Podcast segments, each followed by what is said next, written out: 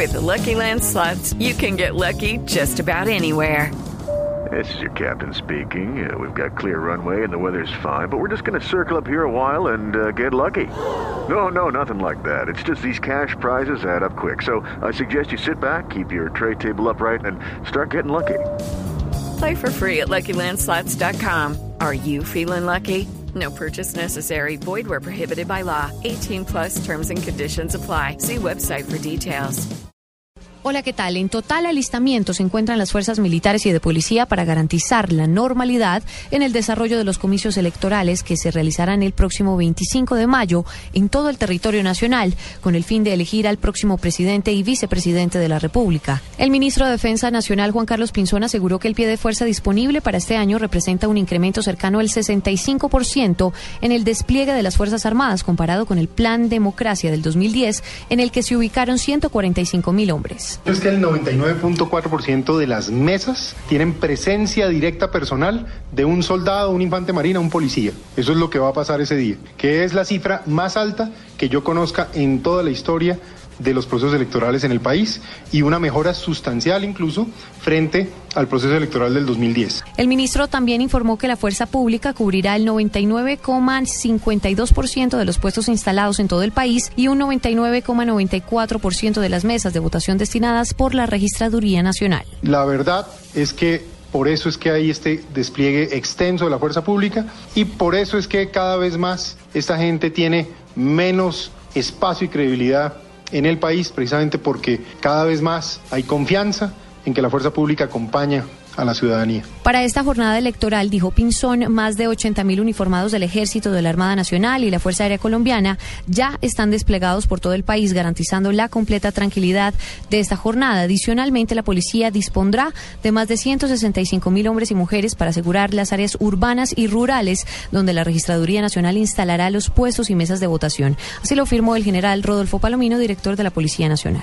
Hemos venido impartiendo instrucción sobre lo que significa la restricción para el porte de armas, la ley seca, garantizando el cumplimiento del decreto presidencial, muy seguramente vamos a lograr, que es el propósito de todos, hacer de este proceso electoral un proceso seguro. Normalidad por el momento a nivel nacional, se blinda el país para garantizar la seguridad de las elecciones, ministro. Así es, han comenzado esta jornada de hoy con una gran normalidad con una presencia histórica de nuestras fuerzas militares y de policía, cerca de 437 mil hombres y mujeres directo o indirectamente están pendientes de este proceso, dándoles seguridad a los colombianos, garantías y sobre todo garantizando su derecho a la libertad, a la democracia. Hay que invitar a los colombianos a que salgan a votar. Aquí hay un gran esfuerzo y las condiciones de seguridad son óptimas y esperemos que en el del día se avance. Son 240 mil miembros de las Fuerzas Armadas que se encuentran blindando al país para esta jornada electoral, pero también, pues, no solamente garantizan el orden público, sino también eh, la transparencia electoral, ministro.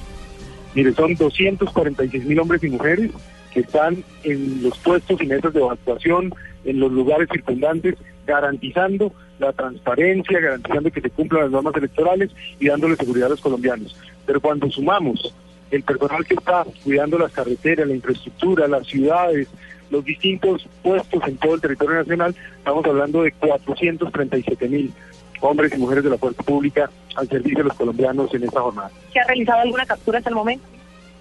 Se realizaron capturas en, en horas de la noche y la madrugada, cerca de 232, pero la verdad no por violación de leyes electorales, sino por situaciones normales donde se incautan armas de fuego, armas blancas, en fin, un esfuerzo muy importante sí se revisaron cerca de 2.500 eh, establecimientos para verificar el cumplimiento de la ley SECA.